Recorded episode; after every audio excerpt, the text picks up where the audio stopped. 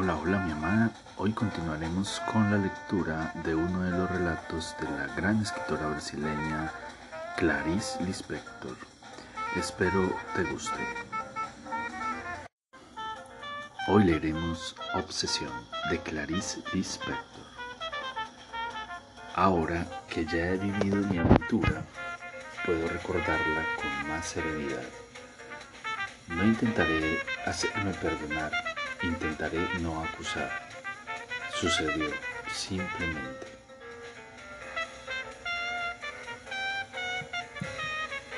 No me acuerdo con nitidez de su inicio. Me transformé independiente de mi conciencia y cuando abrí los ojos, el veneno circulaba irremediablemente en mi sangre, ya de antiguo en su poder es necesario contar un poco sobre mí. Antes de mi contacto con Daniel, solo así se conocerá el terreno en que sus simientes fueron arrojadas. Aunque no creo que se pudiera comprender completamente por qué las semillas resultaron en tan tristes frutos. Siempre fui sosegada y nunca di pruebas de poseer los elementos que Daniel desarrolló en mí. Nací de criaturas sencillas, instruidas en esa sabiduría que se adquiere por la experiencia y se adivina por el sentido común. Vivimos desde mi infancia hasta mis 14 años en una buena casa de los suburbios, donde yo estudiaba, jugaba y me movía despreocupadamente bajo la mirada benevolente de mis padres. Hasta que un día descubrieron a una muchachita me bajaron lo largo del vestido, me hicieron nuevas prendas de ropa y me consideraron casi lista. Acepté el descubrimiento y sus consecuencias sin gran alboroto. Del mismo modo, distraído como estudiaba, paseaba, leía y vivía. Nos mudamos a una casa más próxima a la ciudad, a un barrio cuyo nombre, juntamente con otros detalles posteriores, silenciaré. Allí yo tendría la oportunidad de conocer a muchachos y muchachas, decía mamá. En realidad hice rápidamente algunas amistades con mi alegría amena y fácil. Me consideraban bonitilla y mi cuerpo fuerte y mi piel clara despertaban simpatía. En cuanto a mis sueños, en esa edad tan llena de estos, eran los de una joven cualquiera, casarse, tener hijos y finalmente ser feliz Deseo que yo no lo precisaba bien y confusamente lo encuadraba en los finales de las mil novelas que había leído, sin contagiarme de su romanticismo. Yo tan solo esperaba que todo saliera bien, aunque nunca me contentara si así sucedía.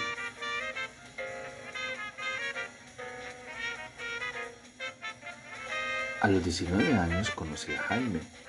Nos casamos y alquilamos un apartamento bonito bien amueblado. Vivimos seis años juntos, sin hijos. Yo era feliz. Si alguien me preguntaba, yo afirmaba, agregando no sin un poco de perplejidad. ¿Y por qué no? Jaime fue siempre bueno conmigo y su temperamento poco ardiente yo lo consideraba de cierto modo una prolongación de mis padres, de mi casa anterior, donde me había acostumbrado a los privilegios de la hija única. Vivía de una manera fácil, nunca dedicaba un pensamiento más sólido a cualquier asunto y, como para preservarme todavía más, no creía totalmente en los libros que leía. Estaban hechos tan solo para distraer, pensaba yo. A veces una melancolía sin causa me oscurecía el rostro una nostalgia tibia e incomprensible de épocas nunca vividas habitaba en mí. Nada romántica, se alejaba inmediatamente como un sentimiento inútil que no se relaciona con las cosas realmente importantes. ¿Cuáles? No las definía bien. Y las englobaba en la expresión ambigua cosas de la vida. Jaime, yo, casa, mamá. Por otro lado, las personas que me rodeaban se movían tranquilas, la cabeza libre de preocupaciones. en un círculo donde la costumbre hace mucho había ampliado caminos seguros, donde los hechos se explicaban razonablemente por causas visibles y los más extraordinarios se relacionaban, no por misticismo, sino por comodidad. Adiós. Los únicos acontecimientos capaces de perturbar sus almas eran el nacimiento, el matrimonio, la muerte y los estados continuos a estos. O me engaño y en mi feliz ceguera no sabía ver más profundamente. No lo sé, pero ahora me parece imposible que en la zona oscura de cada hombre, incluso de los pacíficos, no anide la amenaza de otros hombres más terribles y más dolorosos. Si aquella vaga insatisfacción me llegaba a inquietar, yo, sin saber explicarla y acostumbrada a otorgarles un nombre claro a todas las cosas, no la admitía o no la atribuía a indisposiciones físicas. Además, la reunión de los domingos en casa de mis padres junto con las primas y vecinos, cualquier buen y animado juego me reconquistaban rápidamente y me volvían a colocar en el camino amplio, caminando entre la multitud de ojos cerrados. Noto ahora que cierta apatía más que paz, tomaba grises mis actos y mis deseos. Recuerdo que Jaime había dicho una vez un poco emocionado, si nosotros tuviéramos un hijo. Respondí desatenta, ¿para qué? Un denso velo me aislaba del mundo y sin saber un abismo me distanciaba de mí misma. Y así seguí hasta que contraje fiebre tifoidea y casi me muero mis dos casas se movilizaron y con un trabajo de noches y días me salvaron. La convalecencia me vino a encontrar flaca y pálida, sin gusto para nada del mundo. Apenas me alimentaba, me irritaba con simples palabras. Pasaba el día recostada sobre la almohada larga de la cama, sin pensar, sin moverme, atada por una anormal y dulce languidez. No afirmo con seguridad, con seguridad que ese estaba ya favorecido una influencia más fácil de Daniel.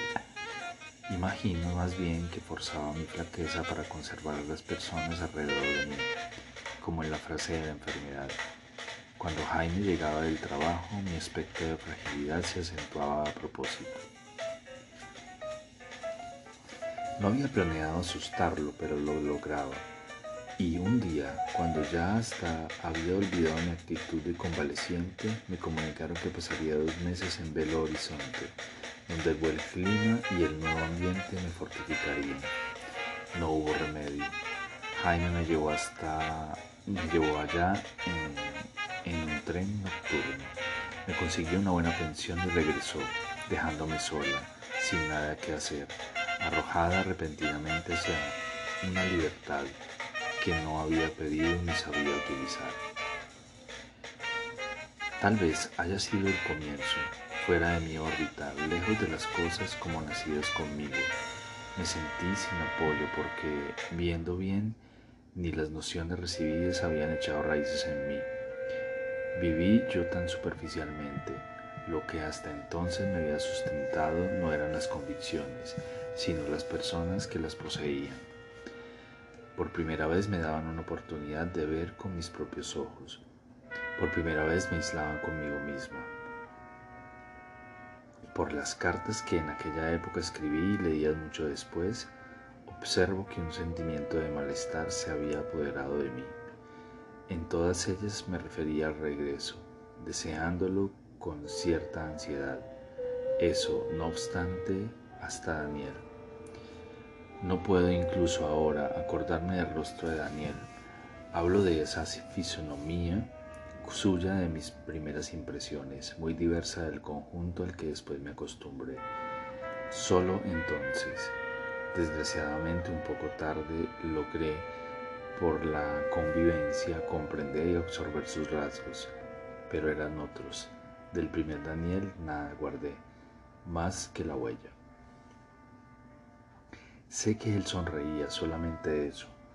De vez en cuando surge para mí un rasgo suyo aislado de esos anteriores. sus dedos curvos y largos, aquellas cejas separadas, densas, nada más. Es que él me dominaba de tal forma que, si así lo puedo decir, casi me impedía verlo. Creo realmente que mi angustia posterior se acentuó más ante esa imposibilidad de recomponer su imagen, de manera que yo solo poseía sus palabras, el recuerdo de su alma, todo lo que no era humano en Daniel. Y en las noches de insomnio, sin poder reconstituirlo mentalmente, ya exhausta por las tentativas inútiles, yo lo veía como una sombra enorme de contornos móviles, aplastante y al mismo tiempo distante como una hamaca, como un pintor que, que para plasmar el viento fuerte en su tela inclina la copa de los árboles, hace revolotear cabelleras y faldas. Yo tan solo lograba recordarlo transportándome a mí mismo, a la de aquel tiempo. Me martirizaba con acusaciones, me despreciaba y lastimada herida lo fijaba en mí vivamente. Pero es necesario empezar por el principio, poner un poco de orden en esta narrativa.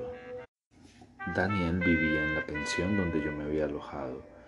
Nunca se había dirigido a mí ni yo la había notado particularmente.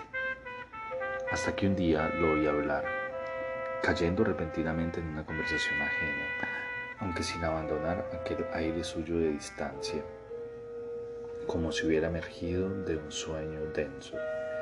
Era sobre el trabajo, que no debería constituir más que un medio de matar el hambre inmediata, y divirtiéndose, para escandalizar a los espectadores, agregó, en cualquier momento abandonaría el suyo, lo que ya había hecho varias veces para vivir como un buen vagabundo.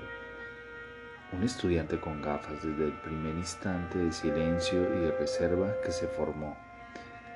Le objetó fríamente que, ante todo, trabajar era un deber, un deber para con la sociedad. Daniel tuvo un gesto de eh, cualquiera como si no le interesara convencer y le concedió una frase. Alguien ya ha dicho que no hay fundamento para el deber. Salió de la sala dejando al estudiante indignado y a mí sorprendida y divertida.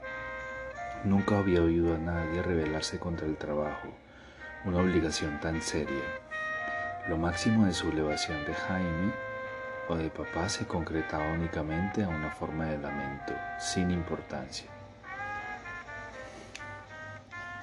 De un modo general, yo nunca me había acordado de que no se pudiera aceptar, escoger, revelarse. Sobre todo, había percibido a través de las palabras de Daniel una falta de interés por lo establecido, por las cosas de la vida. Y jamás se me había ocurrido, más que como ligera fantasía, desear que el mundo fuera diferente de lo que era me acordé de Jaime, elogiado siempre por el desempeño de sus funciones, como él contaba, y me sentí sin saber por qué más segura. Después, cuando volví a ver a Daniel, me formalicé con una actitud fría e inútil, una vez que él apenas me percibía, colocándome así a salvo, al lado de la pensión interna. Sin embargo, examinando todos a la hora de la cena sentí vagamente cierta vergüenza en formar parte de aquel grupo amorfo de hombres y mujeres que en un acuerdo tácito se apoyaban y se enfadaban unidos contra lo que les viniera a perturbar su confort. Comprendí que Daniel los despreciaba y me irrité porque también a mí me aludía. No estaba acostumbrado a demorarme mucho tiempo en algún pensamiento y en un ligero malestar como una impaciencia se apoderó de mí. Desde entonces, sin reflexionar, evitaba a Daniel. Al verlo, imperceptiblemente me ponía en guardia, con los ojos abiertos, vigilantes. Me parece que yo temía que él pronunciara alguna de esas frases suyas cortantes, pero porque tenía que aceptarlas. Forcé mi antipatía, defendiéndome no sé de qué, defendiendo a papá, a mamá, a Jaime y a todos los míos. Pero fue en vano, Daniel era el peligro y hacia él yo me encaminaba. Cierta vez vagaba por la pensión vacía, a las dos de una tarde lluviosa, hasta que, oyendo voces en la sala de espera, hacia allá me dirigí. Él conversaba con un hombre delgado vestido de negro. Los dos fumaban, hablando sin prisa, envueltos en sus pensamientos a tal punto que ni me vieron entrar. Iba a retirarme, pero una curiosidad repentina me atrapó y me condujo a un sillón, alejado de los que ellos ocupaban. Finalmente reflexioné disculpándome. La sala pertenecía al huésped. Procuré no hacer ningún ruido. En los primeros momentos, para mi sorpresa, nada comprendí de lo que hablaban. Gradualmente distinguí algunas palabras conocidas, entre otras que yo jamás había pronunciado términos de libros. La universidad de el sentido abstracto que es necesario saber que yo nunca había participado en conversaciones donde el asunto no versara sobre cosas e historias. Yo misma, con poca imaginación y poca inteligencia, no pensaba más que de acuerdo con mi estrecha realidad. Sus palabras se deslizaban sobre mí sin penetrarme. Sin embargo, adiviné singularmente incómoda que escondían una armonía propia y yo no lograba captar. Intentaba no distraerme para no perder la conversación mágica. Las relaciones matan el deseo, dijo Daniel. Las, realizaciones matan el deseo. Las realizaciones matan el deseo. Me repetía yo, un poco deslumbrado. Me perdía de ellos y cuando volví a poner atención ya otra fase misteriosa y brillante había nacido perturbándome. Ahora Daniel hablaba de sí mismo.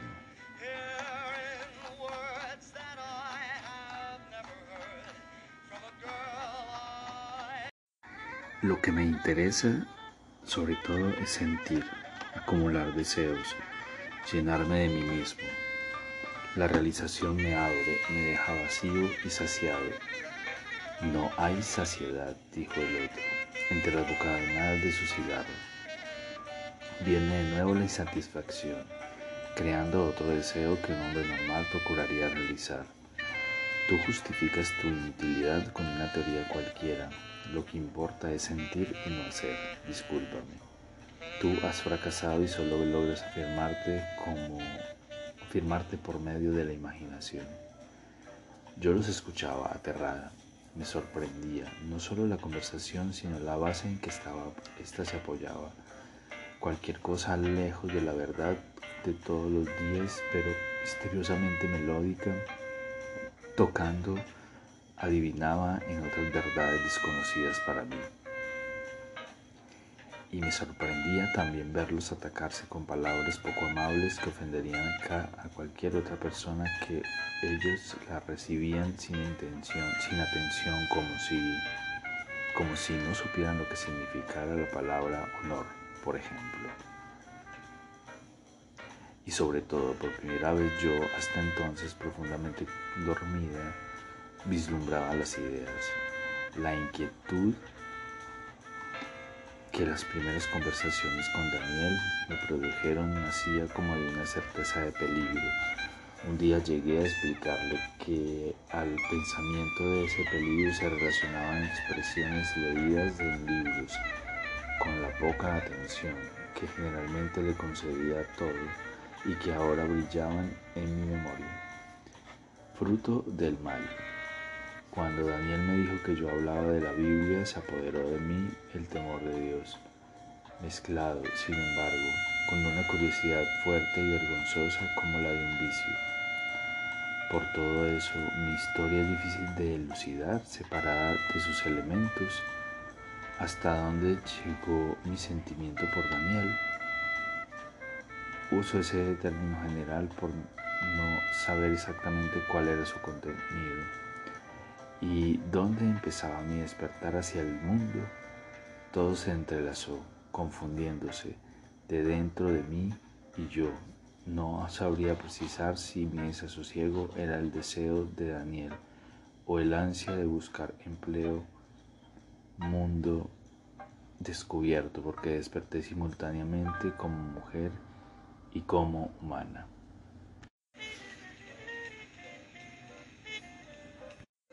Tal vez Daniel haya actuado tan solo como instrumento.